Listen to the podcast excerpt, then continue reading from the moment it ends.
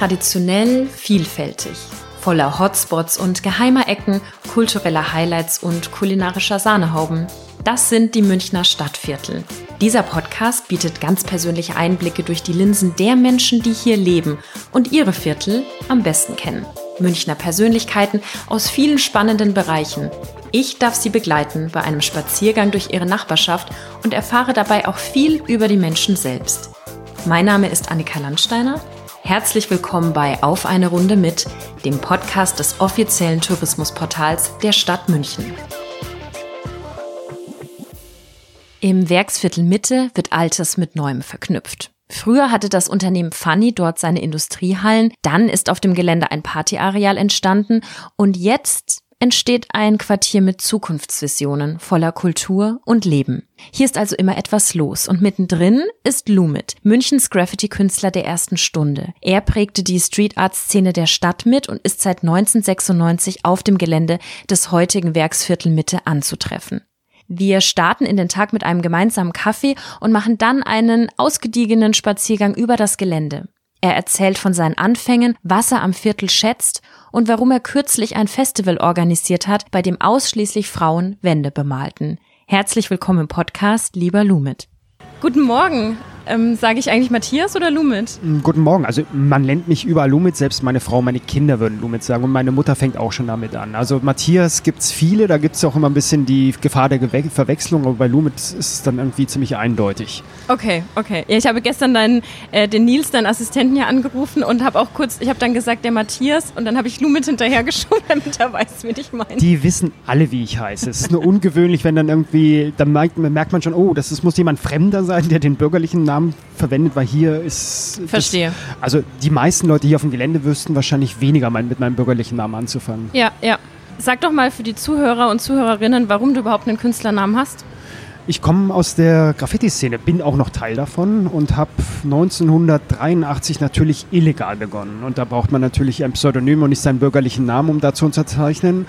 Und nach meiner ersten Gerichtsverhandlung, die ich hatte, habe ich mir eben einen neuen Namen aussuchen müssen und na, die Geschichte war eigentlich die, meine Mutter durfte auch nicht mehr wissen, dass ich nachts illegal rausgehe. Und dann habe ich mir damals im BR noch in den 80er Jahren irgendwelche Filme, die spät abends liefen, alte Schwarz-Weiß-Filme angeguckt. Und dann mhm. lief Niagara, das ist ein Schwarz-Weiß-Film mit Marilyn Monroe. Mhm. Da geht es um einen Detektiv, der hieß Mr. Loomis mit S. Mhm. Und der lief, Film lief gerade so an einem dieser Abende, wo ich eben wieder raus wollte, was Neues mache. Das Bild war zwar gezeichnet, aber irgendwie einen griffigen Namen hatte ich noch nicht. Und dann dachte ich mir, probiere ich es mal. Ja. Allein von den Buchstaben äh, war das ein bisschen schwierig für, zum Graffiti-Sprühen, weil L und O's geben nicht so viel her. Dann habe ich mir schon mal überlegt, wenn es dann irgendwann mal mehr Graffiti-Sprühe auf dieser Welt geben sollte, wie es auch passiert ist, mhm. sollte ich mir irgendwas suchen, was eben von den Buchstaben nicht gerade so attraktiv ist, dass ja, man ja. irgendwie noch eine Einstellung, äh, ein, Einzelstell ein Einzelstellungsmerkmal hat. Plus das S am Schluss ist mir nicht gelungen. Ich habe also versucht, das Ganze zu taggen, zu schreiben mhm. und bin immer am S gescheitert. Und dann mhm. habe ich den nächsten Buchstaben des Alphabets genommen, das war das T, hat phonetisch auch gut geklungen, das gelang dann ja. und damit habe ich dann losgelegt, erstmal in Schwabing Nordschwabing viele illegale Bilder ja, zu malen. Ja. Und da hat man schon ein bisschen Aufsehen erregt und dann kam das Lumit ganz gut an. Und bei der nächsten Gerichtsverhandlung war es so, dass der Richter mich zwar für diese Wände verurteilt hatte, aber ähm, das künstlerisch natürlich schon sehr anspruchsvoll fand und damit, dass ich auch sehr vorsichtig war und niemals Züge mit dem Namen gemacht habe, konnte ich den dann sozusagen legal weiterverwenden. Ah, okay, verstehe. Apropos Züge. Mhm. der Einstieg für alle, die dich wahrscheinlich interviewen. Du warst am Geltendorfer Zug beteiligt, dem ersten Whole Train in Deutschland und, äh, oder in Europa? Ich kann es nicht sagen, aber ich glaube, Europa trifft schon, weil davor waren vielleicht kleinere Aktionen, aber wir haben das ganze Ding ja bemalt, von vorne bis ja. hinten. Wie alt wart ihr? Wenn ich zurückrechnen müsste, müsste das irgendwie 16, 17 gewesen sein. Ähm, ich müsste genau zurückrechnen. Das heißt, ich war, glaube ich, 17. Mhm. Nee, 16 auch. Ihr seid da nachts hin zu dem Geltendorfer Zug, der auf diesem Abstellgleis stand mhm. und habt den von vorne bis hinten bemalt. Hatte, wie, wie war die Atmosphäre in der Nacht? Wart ihr aufgeregt oder hattet voll, ihr Angst? Oder? Voll des Adrenalins. Hat ja vorher uns noch keiner versucht. Wir waren zwar alle schon illegal unterwegs gewesen, aber nur in der Stadt an Wänden. Mhm. Und das war ja, keiner von uns hatte einen Führerschein oder so. Wir waren ja wirklich weit draußen. Also Geltendorf ist jetzt nicht gerade in Fußnähe zur Münchner Innenstadt. Also das sind wirklich schon, wenn man mal sieht, also 40, 150 Kilometer, die da rauszuschaffen sind. Ihr seid aber nicht mit der S-Bahn rausgefahren, seid Doch. ausgestiegen und habt die. Nein, nein. Wir sind mit einer der letzten S-Bahnen rausgefahren. Okay. Da draußen sind mehrere S-Bahnen abgestellt und haben uns natürlich von hinten, das ist ein kleines Wäldchen, an die S-Bahn, die schon längst abgestellt waren, rangeschlichen. Mhm und mussten natürlich dann morgens, äh, konnten wir es natürlich nicht wagen, in derselben Station irgendwie einzusteigen, sind dann eine Station weiter nach vorne gewandert. Das war Gott sei Dank ein Sonntag, das heißt, kein Mensch hatte bemerkt, dass wir überhaupt den Zug angemalt hatten, weil der eben auf der Rückseite der abgestellten Züge war, der letzte, der überhaupt in der Reihe stand. Und da kamen wir dann mit der ersten S-Bahn, die sonntags morgens fuhr, total übermüdet, aber glücklich dann wieder zurück nach München. Und die ganze Sache ist glimpflich ausgegangen, oder? Mehr oder weniger? Nein, ich wurde schon verurteilt dafür. Also es war natürlich so, dass wir nicht erwischt worden sind, aber das hat natürlich nicht für andere Kollegen gegolten, die irgendwie wussten, dass wir dahinter steckten und die haben natürlich bei der Polizei über uns geplaudert und so kam die Polizei dann irgendwann mal auf uns, ja. nachdem sie unschuldige Wohngemeinschaften in Geltendorf durchsucht hatten und also auch gar keinen Plan hatten, wo sie da anfangen sollten. Wir mal, damals gab es noch keine Graffiti-Szene oder Leute, die Züge bemalten. Wir waren ja die ersten, mhm. ein paar kleine Jugendliche, die das irgendwie mal versucht hatten, weil sie es von New York aus her gesehen hatten, wie es funktioniert. Und das hat dann erst sozusagen mit den Ermittlungen äh, begonnen, als man eben Kollegen dann von uns äh, auf Trischer Tat bei Wänden ertappt hat, die dann über uns natürlich dann Informationen preisgegeben haben. Wie war das denn für München? Kannst du irgendwie sagen, wann die Stadt angefangen hat, das so ein bisschen zu umarmen, die Street Art, und dass das dann gekommen ist? Weil es war ja erstmal von Vandalismus die Rede. Wann nein, nein. kam das so, dass, das, dass München das so Da muss ich gleich hat? einhaken. Es war schon von Anfang an mit einer sehr hohen Qualität hier verbunden. Also ob das jetzt von einem äh, Ray X, der sich von Brücken und Pfeilern abgeseilt hat und so kleine Comicfiguren gemacht haben. Heute ja noch für das Pestalozzi-Gymnasium die Arschgeige, die er damals 83 gemalt hat, ja heute noch das Schulsymbol ist. Ja? Okay. Also wir haben schon in der Anfangszeit wirkliche Meilensteine gehabt, die auf die Ästhetik geachtet hat, was ich natürlich darauf zurückführe, dass München auch eine kunstaffine Stadt ist. Mhm. Das heißt, wir haben irgendwie mitbekommen, da gibt es in New York Graffiti. Die Medien damals waren sehr spärlich. Es gab ja weder Internet noch sonst was. Es kam ja nur ab und zu mal ein kleiner Fernsehbericht, den man ja auch noch nicht mal auf Video aufnehmen konnte konnte, wo man Bruchteile von Sekunden gesehen hat, wie sowas aussehen könnte. Den Rest mussten wir selbst erfinden. Ja? Mhm. Das heißt also, wir waren komplette Autodidakten. Mhm. Und da gab es in München schon einige. Richard Hambleton war ja auch ein amerikanischer Künstler, der mit seinen Schattenmännern dann auch hier in München schon einiges ja. gemalt hatte. Also die Street Art ist in München sehr früh angekommen und hat ein sehr hohes Niveau schon am Anfang gehabt. Okay. Und danach haben wir uns natürlich auch als Sprüher, die das hier verwendet haben, immer wieder weiter hochgeschaukelt. Und als wir dann mitbekommen haben, so ab 85, dass es in anderen Städten auch noch Graffiti gibt, war natürlich dann schon so eine weil das sich ja natürlich auch autark entwickelt hat. Natürlich schon so eine Überraschung, wie haben sich die denn entwickelt? Wir hatten ja von New York wenig Informationen und zum Beispiel die ersten Städte, mit denen wir Kontakt haben, waren Mainz und Dortmund, ja. Und in mhm. Dortmund waren zum Beispiel jetzt nicht die Qualität, äh, die Qualität im Vordergrund, sondern die Quantität. Das war sozusagen immer so äh, diese Entdeckerreisen von ja. Anfang an natürlich klar. Das waren alles so kurze Jugendliche, wo man dann irgendwie noch im elterlichen Haus da mit übernachtet hat und so weiter, fast wie so Pfadfindergruppen. Und so hat sich das dann entwickelt. Und das Spannend. war in ja. München auch schon so, dass das dann auch früh schon ich kann mich erinnern, das war dann schon 85, hatten wir ja in der Dachauer Straße, wo heute das Goethe-Institut steht, ja eine riesengroße Freifläche. Also das mhm. kam dadurch, dass da gab es damals eben noch große Hallen und ein Freigelände, hat die amerikanische Armee damals aufgebaut, um ihre Panzer zu reparieren. Und dadurch, dass es irgendwann mal mitten in der Stadt war, dann aufgegeben. Das war vielleicht nicht ganz so äh, klug, dann über Mittleren Ring mit Panzern zu fahren. Und dann hat die, das Liegenschaftsamt oder beziehungsweise die Stadt das als Flohmarkt verpachtet. Und da gab es eben 5.000 bis 7.000 Leute pro Wochenende, die da waren.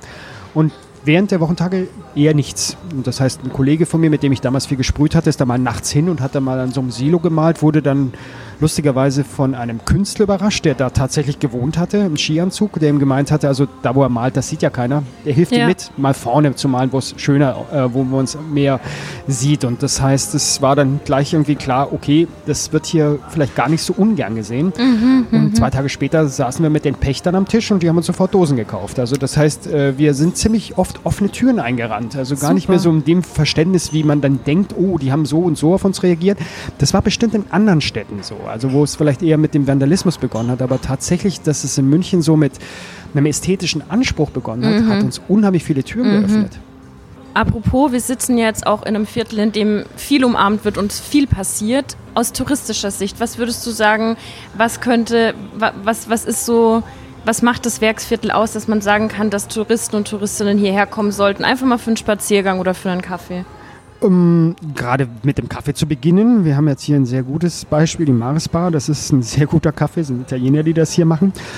Es ist bei der Gastro zum Beispiel so, wenn ich jetzt gleich mal damit anfangen kann, dass es hier kein einziges Franchise-Unternehmen gibt. Mhm. Also das heißt, der Werner Eckert, der Besitzer, hat schon sehr darauf geachtet, dass die Leute, die hier essen, Getränke servieren, auch wirklich dahinter stehen, dass man wirklich ja. den Küchenchef dann auch in der Küche findet und dann auch der Geschäftsführer ist. Also dass das mhm. nicht irgendwie über große Firmen läuft und so ist das Angebot hier ähm, schon was sehr Individuelles. Also es ist, äh, ist es für jeden Geschmack was dabei, das kann ich sagen. Also von bayerischer Küche bis zur Pokeball, äh, man hat nichts zu vermissen hier. Ja. Und die Qualität ist auch eine sehr gute. Also das ist so, ich bekomme es ja mit, ich reise ja auch sehr viel, bekomme ja. das ja in anderen Städten ein bisschen mit und bin dann immer so ganz äh, froh, wenn ich das nicht nur selbst erkenne, sondern auch den Besuchern, den ich hier, also meinen Künstlerkollegen, den ich hier auch Wände anbiete, die das genauso empfinden, dass das hier schon eine sehr, sehr hochqualitative und sehr, sehr, will man sagen, sehr entspannte und trotzdem zum Staunen anregende Gegend ist, weil mhm. das ist ja mhm. hier äh, das ehemalige Pfanny-Gelände. Mhm. Man muss ja sagen, was es mal war. Es war mal Industrie und, und Pfanny wurde ja verkauft äh,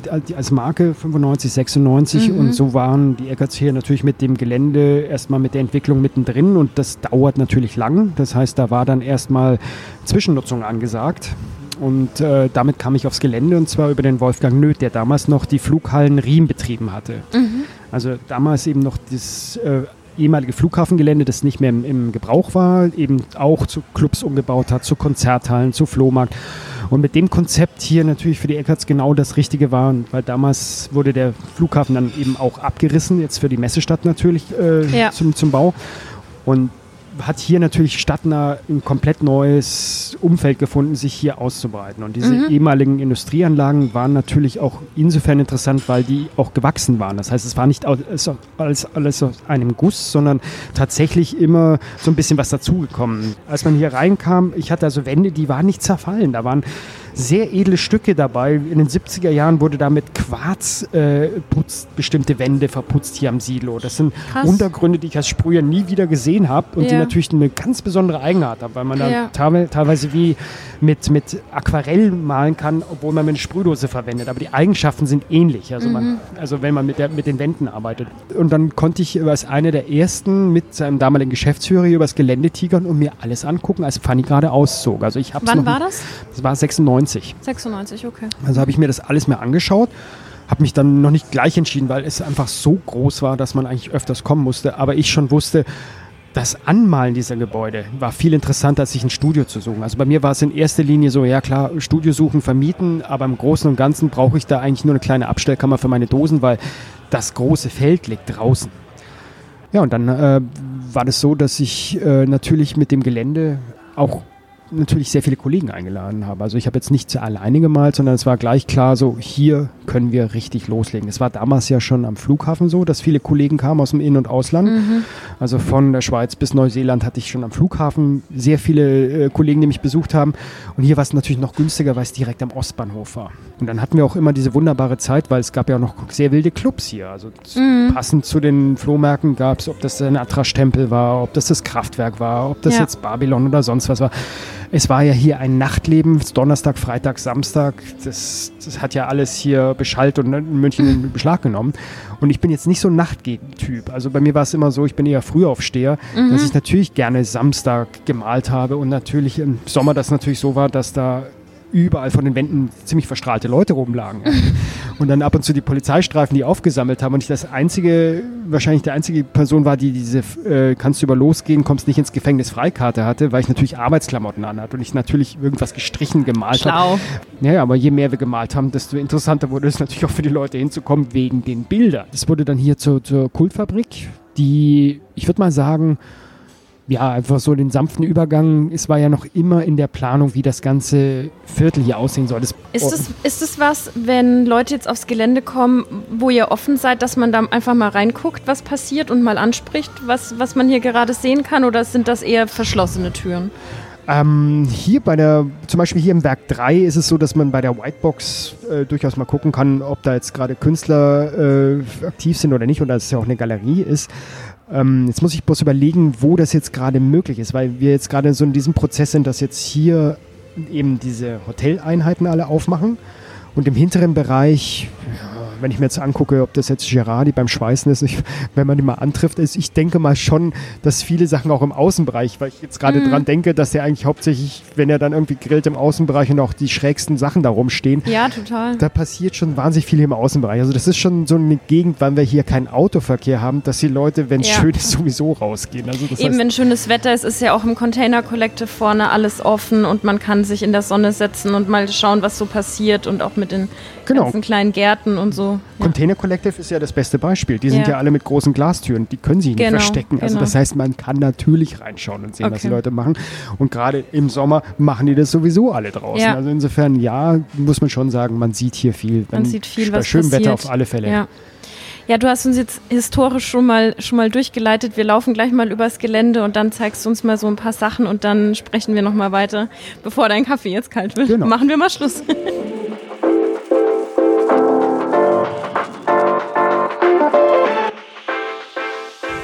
hast uns gerade eine sehr, sehr beeindruckende Mauer gezeigt, eine sehr beeindruckende Wand von einem Frauenfestival. Kannst du erst mal kurz erklären für Leute, die aufs Gelände kommen, wie man die findet?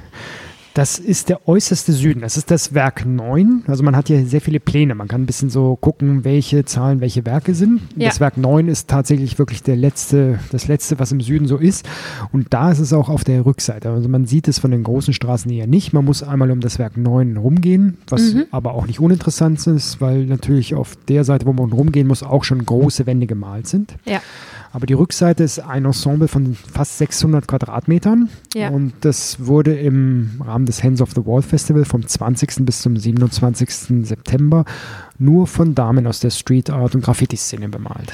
Warum hast du nur Frauen geholt? Weil ich das seit 35 Jahren kenne, dass bei Festivals Frauen eher vielleicht manchmal nur so als Alibi, wir haben ja schon eine Frau und mhm. sonstiges und das mich immer genervt hat. Und zwar tierisch, weil ich natürlich Künstler immer nach ihrem Werk eher beurteile als nach ihrer Sexualität oder überhaupt nach ihrem Geschlecht oder sonstigen. Ja. Und äh, mich das Frauenthema schon lange verfolgt und mit der Caro Taschler, die aus Wien, auch eine Künstlerin, die Straßenkeramiken macht, äh, mir schon immer erzählt hat, wie das mit den Frauenfestivals in Europa aussieht. Dass es in London schon Frauenfestivals gab, in kleinen, in, in einem Tunnel, wo es eigentlich schon ein bisschen zwar schön gemütlich ist, aber mhm. vielleicht dann, wenn man mit Sprühdose arbeitet, nicht mehr ganz so gemütlich bleibt. In Wien hat sie selbst das Hands of the Wall am Ittenplatz äh, veranstaltet, was eher kleine Wände sind. Und ich fand das immer schade, dass, also wenn schon Frauenfestival es gibt, dass das aber auch wirklich nur so kleine Sachen sind, ja. Mhm. Und bei den Herren ja immer riesengroße Sachen. Und ich hier die Möglichkeit hatte, nachdem ihr hier ein Teil von der, vom Werk 9 abgerissen worden ist und eben was früher Innenwand jetzt Außenwand wurde, sprich keine Fenster hatte, ihr vorgeschlagen habt, vielleicht mal etwas das größer zu denken und ja. vor allem, weil es das in Deutschland in der Form noch gar nicht gab. Also wir ja. waren das so das erste Frauen- und äh, Frauen Street Art und Graffiti Festival hier und äh, durch ihr Netzwerk haben wir dann natürlich dann auch sehr namhafte Leute bekommen. Also Hera von Hera Gut war hier, es mm. waren äh, die Caselle aus, aus, Berlin. Also es sind wirklich aus jeder Sparte der Street Art. Mm. Ob das jetzt auch das normale Style Writing war. Also Sigma haben wir natürlich hier gehabt. Äh, wir haben von der LGBT-Szene äh, aus der Schweiz Eulen Hollen hier gehabt. Also wir hatten auch, ähm, leider war die Hello the Mushroom, die Dame aus Norwegen nicht hier, die Paste-Ups gemacht hat, aber sie hat uns ein Paste-Up geschickt. Es war natürlich Corona-bedingt nicht äh, möglich, dass wir alle hier haben konnten. Ja. Aber dadurch, dass nur eine gefehlt hat von den vielen Künstlerinnen, war das ja schon, schon sehr guter Schnitt. Total. Ähm, mal abgesehen von der Street Art, was schätzt du am Werksviertel? Was kannst du vielleicht auch Touristen und Touristinnen noch so nahelegen, was man hier noch so erleben kann oder was so einzigartig ist? Erleben kann man hier wahrscheinlich jetzt, nachdem äh, bestimmte Teile jetzt auch noch bald fertiggestellt sind, so einiges. Also es gibt dann hier wieder das Heaven's Gate, was es jahrelang davor schon gab, wo man innerhalb eines Kartoffelsilos 36 Meter Höhe, äh, auf mhm. 36 Meter Höhe innerhalb von Betonröhren, äh, nicht Röhren, aber das sind fast ganze Räume, das waren vier mal vier Meter, ja hochklettern konnte. Also da gibt es äh, durchaus einiges, was dann wieder bald aufmacht. Äh, natürlich, was wir schon, schon gesagt haben, dass die Gastronomie eine sehr schöne Vielfalt hat hier. Und wenn man hier, wenn man hier rumläuft und eh vielleicht Hunger bekommt, wo, wo würdest du die Leute hinschicken? das kommt ganz auf den Geschmack der Leute an. Also mhm. was man hier vorfindet, sind einfach keine Franchise-Unternehmen. Das heißt, mhm. hier sind ja überall die Leute tatsächlich, die das erfunden haben, hinten in der Küche zu finden. Und äh, da geben sie sich wirklich, wirklich Mühe. Kommt auch immer irgendwie was Neues bei raus, was man dann irgendwie feststellt, okay, das läuft ganz gut, dann machen wir mal wieder ein neues Programm draus. Also es wird ja. nicht langweilig. Und äh, da wüsste ich jetzt nicht etwas Besonderes zu empfehlen. Das ist nach, je nach Gusto, ob das jetzt äh, thailändisch, ob das jetzt ein Falafel ist, ob das jetzt äh, Currywurst ist, ob mhm. das jetzt äh, Burrito oder eine Pizza ist. Also man muss, man muss sagen, die haben bei all diesen Sparten wirklich sehr gute Qualität. Wenn man jetzt hier auch was von dir sehen möchte, wo, woran arbeitest du gerade und was dann auch zugänglich äh, sichtbar ist? Ähm, es gibt erstmal viele alte Bilder von mir auf dem Gelände. Und was aktuell ist, ist gerade, dass ich äh, eher so Interior Design mache. Das heißt, äh, ein ein äh, neuer ist es nicht mehr, es ist Kanita, der, das thailändische Restaurant bei uns auf dem Gelände, das eigentlich sozusagen als so eine Art Garküche angefangen hat und mhm. jetzt in einen größeren Raum umwechselt. Und da wird es natürlich einiges mehr geben, was thailändische Küche angeht. Da kommen so richtige so Straßenschiebewagen mit originalem Thai, Straßenfood. Das heißt, es wird diese Palette von thailändischen Speisen, die wir bisher kennen, die sehr, sehr gut sind, äh, noch sehr viel erweitern. Also da kommt noch einiges dazu, was mir Monty erzählt hat, also die Geschäftsführerin. Und mhm. da bin ich schon sehr gespannt drauf. Und ich mache dazu jetzt noch ein bisschen ja, thailändische Motive in Graffiti-Manier. Okay, cool. Dann schauen wir uns das gleich nochmal an und dann bin ich gespannt, wenn es fertig ist. Und auch gleich ein kulinarischer Tipp noch dabei. Ja, cool. Auf alle Fälle. Äh, vielen Dank für das Interview und deine Zeit. Bitteschön.